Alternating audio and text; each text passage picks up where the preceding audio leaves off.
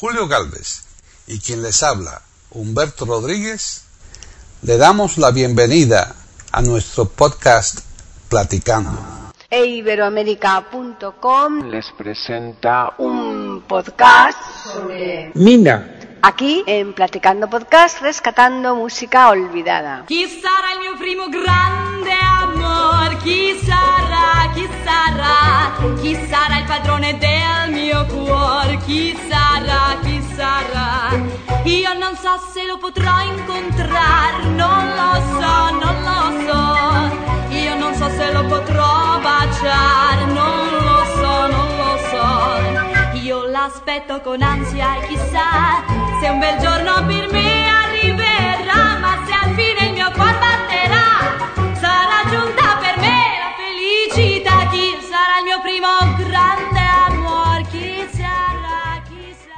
Bienvenidos otro día más a Platicando Podcast rescatando música olvidada en iberoamérica.com. Soy Paqui Sánchez Galvarro y hoy está conmigo en Talavera de la Reina Antonio Cuellar porque nos va a presentar un podcast aquí de Platicando bastante interesante. Ahora nos desvelará de quién se trata, así que vamos a saludarle primero. ¿Qué tal, Antonio? Muy bien, encantado de estar aquí otra vez con, con la audiencia de, de Iberoamérica. Pues el programa de hoy va a ser una mina.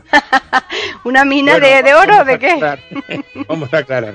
Vamos a hablar de una cantante que todavía vive, ¿eh? va a hacer 80 añitos este año, que se llama Mina Ana O sea, Mina. O sea que ya sabemos con ese nombre y ese apellido es fácil que sea italiana, ¿no?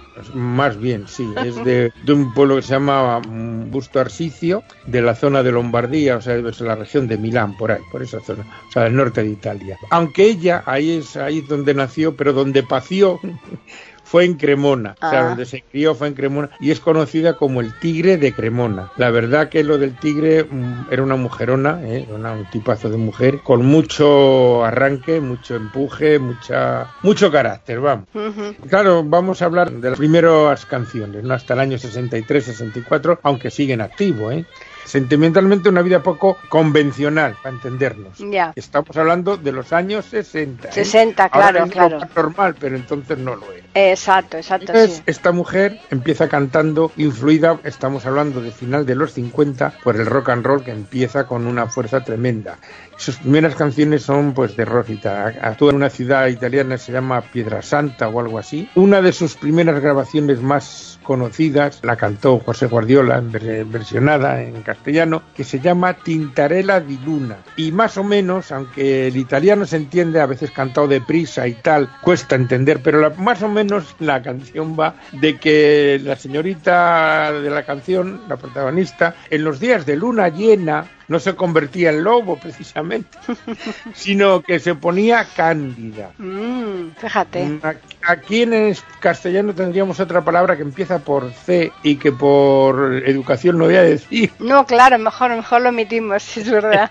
Pero vamos, debe ser que se ponía más cariñosa Hmm. de lo normal. Todos sabemos, aunque no queramos admitirlo porque no es científico, ya sabemos que todas estas cosas de, de la astrología no son científicas, pero ahí están, que la luna llena influye mucho. Por ejemplo, en los partos, sin ir más lejos. Y por ejemplo, en, en en la gente. eh, lo del carácter lunático no viene así porque sí. Claro, desde luego. O sea que a esta señorita, eh, Tintarella di Luna, que no sé qué significa exactamente, debe ser luna llena, ¿no? porque Tintarella sería como, yo entiendo como algo de pintura de luna. Pintura, yo sí, pintada de luna, ¿no? Baño de luna, o Ah. quizá baño de luna, una cosa así. Hmm. Así que vamos a escuchar a Mina en esta canción tipo rock de Tintarella di Luna.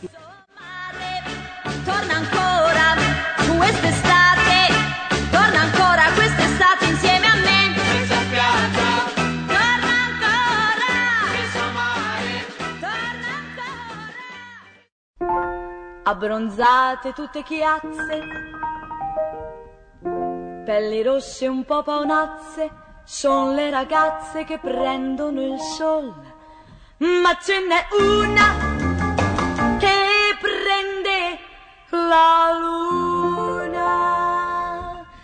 Tintarella di luna, tintarella con l'urlante, tutta notte stai sul tetto, sopra il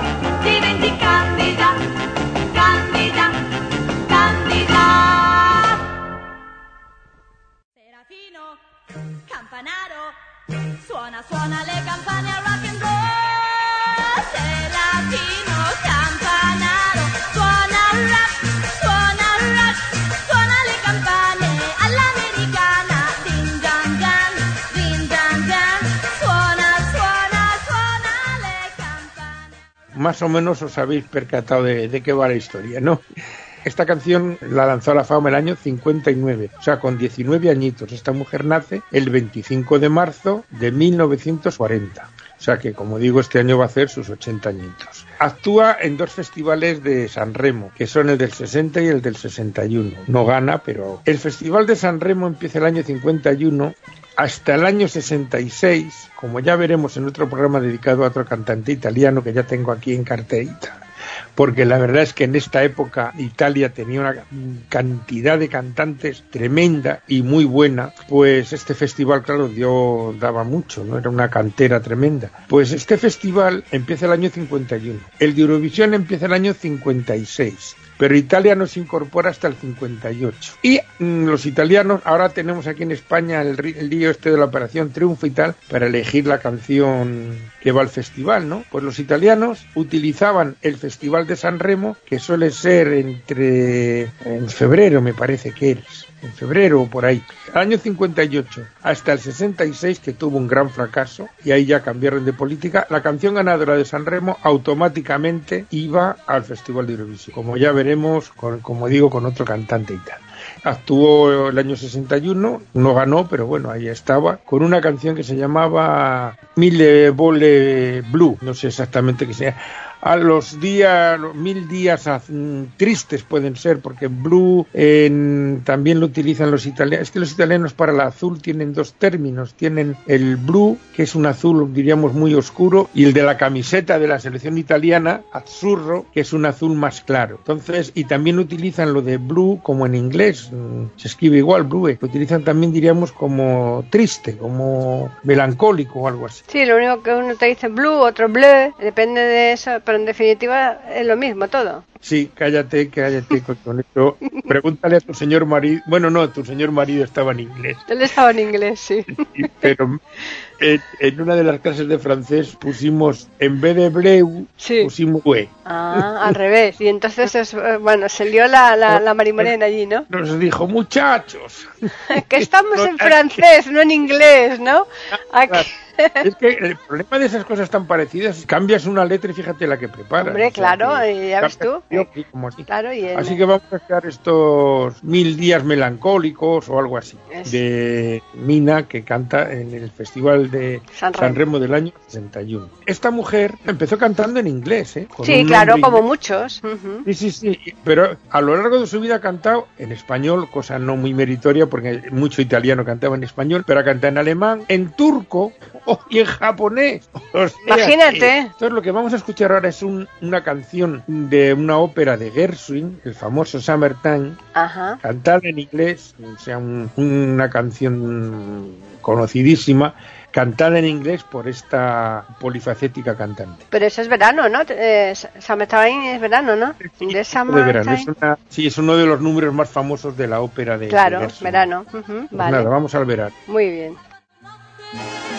Sabato notte sorride felice il cuore, col passo più leggero verso l'alba che verrà. Pueden escuchar otros de nuestros podcasts en eiberoamerica.com.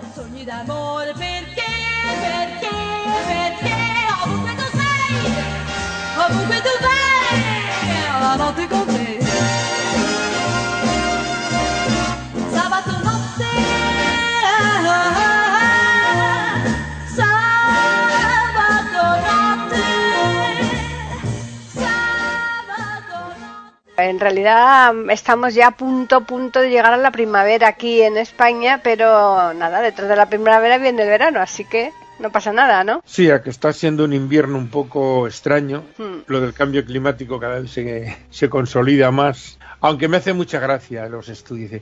No sé qué del otro día, algo de la Antártida, tal, pim, pam, los, mm, porque se llevan tomando datos de los últimos 141 años. O sea, para la vida de la Tierra, un Nada. como mucho, ¿eh? Hmm. Como mucho. Pero bueno, si son felices así, eh, evidentemente hay cambio climático, evidentemente hay contaminación, otra cosa es que esté relacionado. Pero bueno, eso se lo dejamos a los expertos. Sí, pero a- algo sí que tiene que ver mm, con el tema, porque yo este, por ejemplo, este invierno aquí en Madrid, estamos teniendo las temperaturas prácticamente más bajas de toda España, prácticamente todos los días, ¿eh? Y, y, hombre, aquí en Madrid es una temperatura que, que no, no- no es tan fría por lo general, y este año, ya te digo, estamos comprobando que casi, casi todos los días tenemos de las temperaturas más bajas que se están dando aquí en España, o sea que sí, algo tiene que ver, desde luego. Mm. Curioso, porque eh, donde yo vivo mm, llevamos con mínimas de 8, 9, 7 o- y 10 grados mm, todo lo que llevamos de... Sí, de pero me- estoy Hubo refiriendo- mucho frío después de Reyes, el una semana o 10 días y se acabó la, la cuestión. No, me estoy refiriendo que las máximas, digamos, la temperatura máxima que se da al cabo del día, en Madrid está de las más bajas de, de España, lleva así todo el invierno. Curioso. ¿Mm? O sea curioso. que ya te digo que es, es- es tremendo eso, porque eso yo normalmente no suele darse aquí en Madrid, ¿eh? Aquí en Madrid una temperatura bastante medianita, ¿no? En el invierno, y este año no. Sí, sobre todo mm, en las zonas del centro, Mm. que hay una, una diferencia de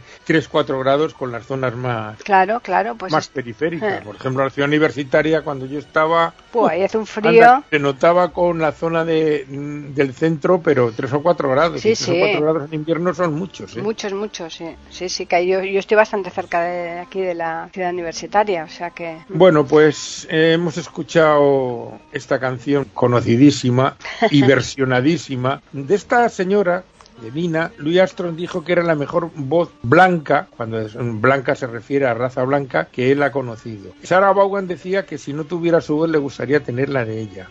Y Liza Minnelli también le echó otro piropo, o sea que... Por algo será. ¿eh?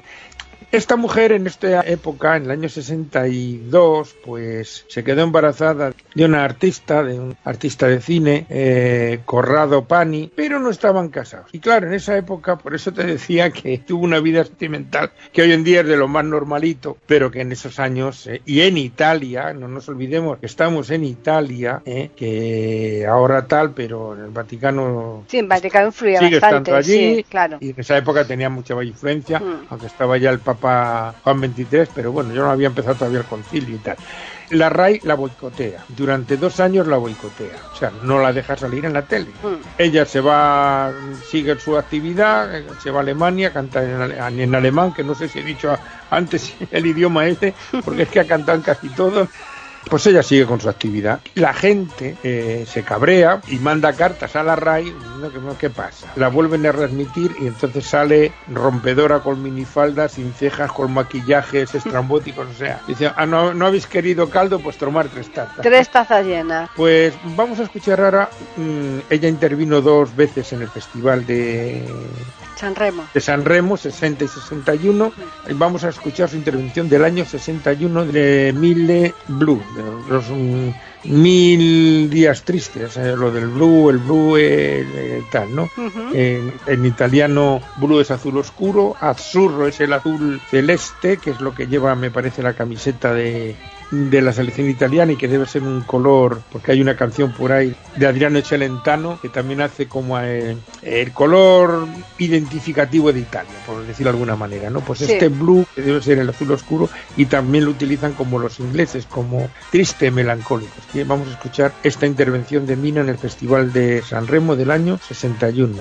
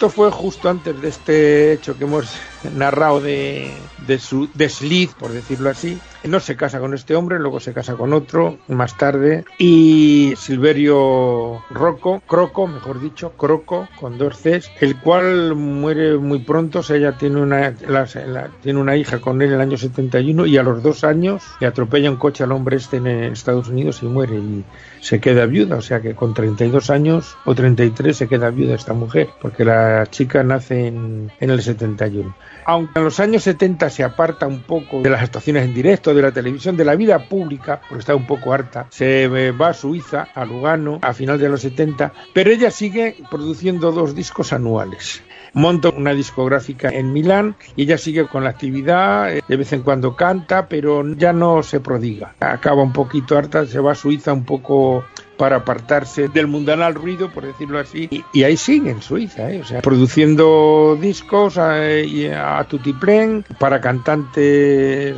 Lucho Battisti, por ejemplo, y muchos más de, de la escena italiana, pero ella sigue en ese mundo Apareció el año 84 en el 34 edición presentando el, Festival de San Remo y también en el 2009 me parece, también en el Festival de San Remo para presentarlo y tal, pero ya digo que igual que se prodigó mucho en programas en los años 60, en, eh, como aquí habían, si os, eh, os, acordáis, los que sois españoles, claro, los que no sois de aquí, esos programas que había de variedades los sábados por la noche, en los cuales eh, podíamos ver los cantantes de moda, cómicos, de acróbatas, o sea, programas de variedades. Pues ella mm, en ese tipo de programas eh, actuó mucho en Italia. Actuó una vez también en el año 74 con Rafael Acarra, eh, que luego vino a España Rafael Acarra a presentar un programa. Yo a esta mujer la recuerdo el año 65 verla en la tele. Era una mujerona, una, un tipazo de mujer aunque ella ha seguido con su actividad, se apartó un poquito del mundanal ruido.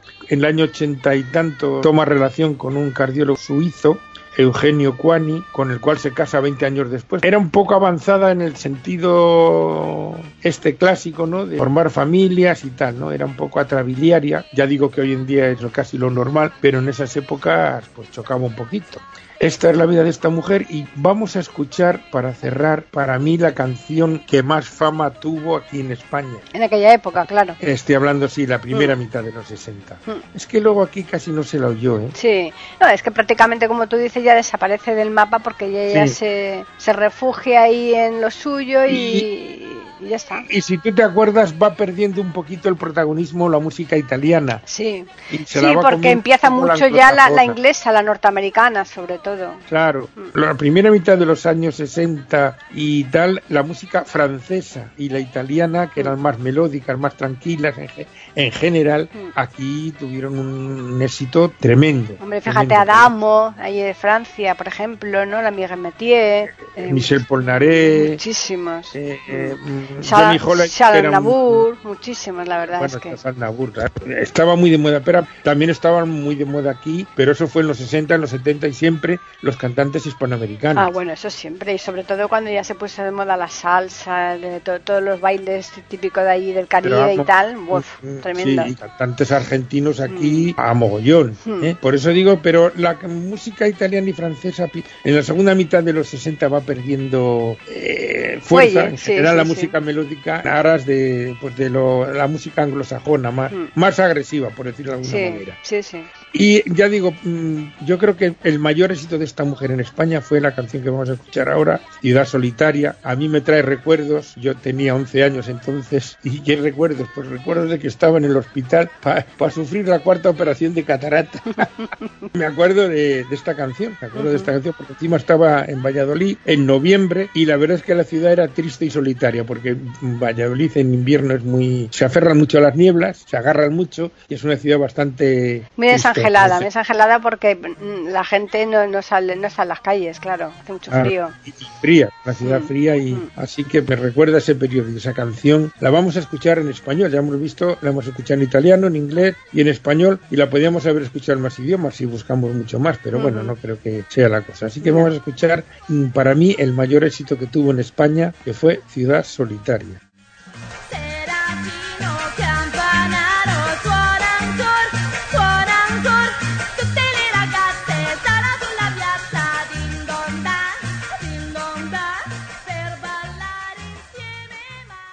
Pueden escuchar otros de nuestros podcasts en eiberoamerica.com.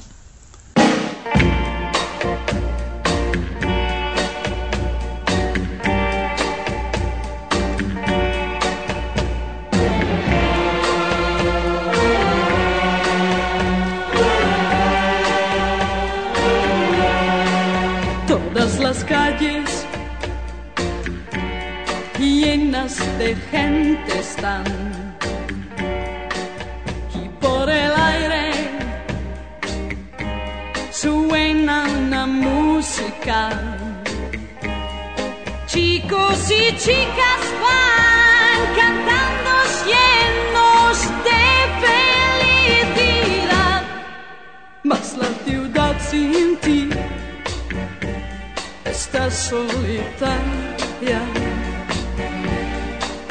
De noche salgo con alguien a bailar. Nos abrazamos, pero todo sigue igual.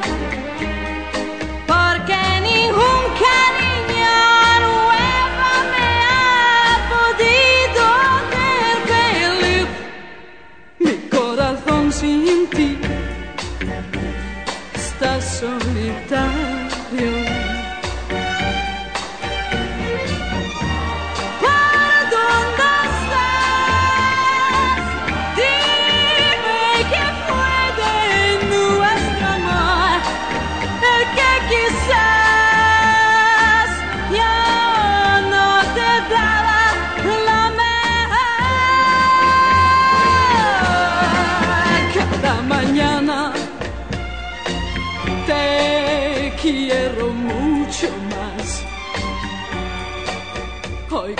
nombre y tiemblo de ansiedad.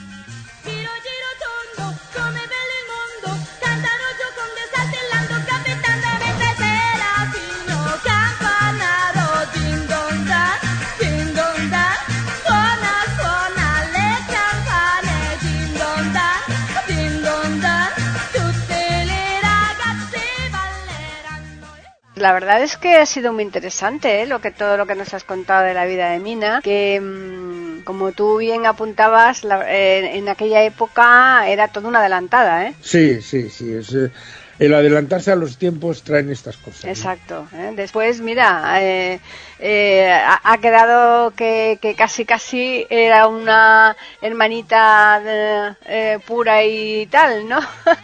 Teniendo en cuenta lo que de- después el desarrollo de, de los acontecimientos eh, ha- se ha visto, ¿no? Claro, Pero es que vamos a ver, los artistas vivían en un mundo un poquito mm, aparte y viven un poquito aparte de lo que vivía el, el- el vulgo, y más en aquella época. O sea, Claro. tú acuérdate en esas épocas una madre soltera en España, era Sí. un dramón. ¡puf! Tremendo, exacto, sí, sí, sí. Bueno, es que a los, a los artistas se les daba mucha más eh, concesiones que a una persona de la calle, claro. porque estaban en otra dimensión, por decirlo de alguna manera, en más contactos exteriores, más eh, veían otros mundos, aunque esto de la, solte- la maternidad en soltería no ha sido nunca bien visto, sobre todo en las zonas donde la religión estaba muy arraigada, me da igual ortodoxa que protestante que católica, ese concepto siempre ha sido muy problemático y bueno, pues hoy en día ya ha perdido ese estigma afortunadamente. Y no extraña tanto que una pareja tenga niños y se case cuando los niños tienen 8 o 10 años, ¿no? O, o no se casen. o no se casen. Bueno, eso tiene sus ventajas y sus desventajas. Yo en eso soy muy liberal, pero a nivel administrativo, ¿eh? Ah, estoy hablando a nivel administrativo, porque en la boda, nos cuenten lo que nos cuenten, es un contrato, Sí, claro. un contrato con lo que, que te subyuga unas cosas y que te de- da otras. Te da unos derechos Sí. y unas obligaciones, como todo. Claro, por ejemplo, yo qué sé, pues tú estás casado, juzgado por donde sea, y la familia de tu marido tiene un problema, tú tienes derecho a unos días y tal cual. Si no estás casada, aunque convivas y hagas la misma vida y todo igual, no tienes ese derecho. O sea, y ya no te digo nada si hay niños. Mm. ¿eh? O sea que yo a muchas parejas, "Ah, es que no nos gusta el matrimonio, digo, no, pues si no es cuestión de que te guste, es que ahora mismo tus hijos están en un limbo legal que les puede perjudicar. Mm. porque No, no, sí, estoy de acuerdo totalmente. la sociedad es la que es Mm. y, y bueno, a mí me parece lo del amor libre y todas esas cosas, a mí todo eso me parece muy bien, pero siempre y cuando no impliques a terceros en el ajo. Mm, Pues sí, Y los niños pues son un, un problema en ese sentido, claro. desde luego. Esta mujer, como hemos visto, pues en ese tipo de cosas era muy, muy avanzada. Desde luego que sí. bueno, pues vamos a recordarles a los oyentes que nos pueden escribir al correo que es platicando arroba y también pueden hacerlo al Twitter que es iberoamérica con las iniciales EI y la A de América en mayúsculas. Y ahora ya pues a pensar eh, cuál va a ser el invitado de honor en el próximo platicando, ¿eh, Antonio? Ya, ya lo tengo, ya lo Ya tengo. lo tienes, ¿no? Muy bien, muy bien. pues nada. ser también italiano. Ah, mira, estupendo. Sí, sí, me parece muy bien porque eh, lo que comentábamos antes, aquí eh, tuvo bastante importancia la música italiana en una determinada época y sin embargo platicando no se han prodigado demasiado ¿no? los, eh, los podcasts con italianos, así que me parece fenomenal. Lo que pasa que, bueno, para muchos va a ser música olvidada, para otros, claro, para la gente más joven desconocida total, claro, pues Claro, estamos claro. hablando de hace cincuenta y tantos. Yo es que cada vez que lo pienso digo, "Jo, qué mayores vamos siendo ya, pero bueno, Cincuenta y tantos y setenta veces, ¿no? Porque, por ejemplo, estas canciones que hemos traído aquí de Minas son de hace 70 años. Casi. 60, 60, 60, exacto. 60, sí, sí. sí, que, que es, es una 56, burrada, ¿eh? la, más, la más moderna 56. Mm, O Una sea, barbaridad. ujú. Bueno, pues nada, a recordarles a los oyentes que estaremos aquí el próximo miércoles con otro podcast de Platicando Podcast, rescatando música olvidada. Baciare, non lo so, non lo so, io l'aspetto con ansia e chissà se un bel giorno per me arriverà, ma se al fine il mio cuore batterà, sarà giunta per me la felicità, chi sarà il mio primo grande amor, chi sarà, chi sarà, chi sarà il padrone del mio cuore, chi sarà, chi sarà, chi sarà il mio primo grande amore, chi sarà, chi sarà, chi sarà il padrone del mio cuore, chi sarà, chi sarà, io non so se lo potrò incontrare, non lo so, non lo so, io non so se lo potrò baciare, non lo so, non lo so, io l'aspetto con ansia e chissà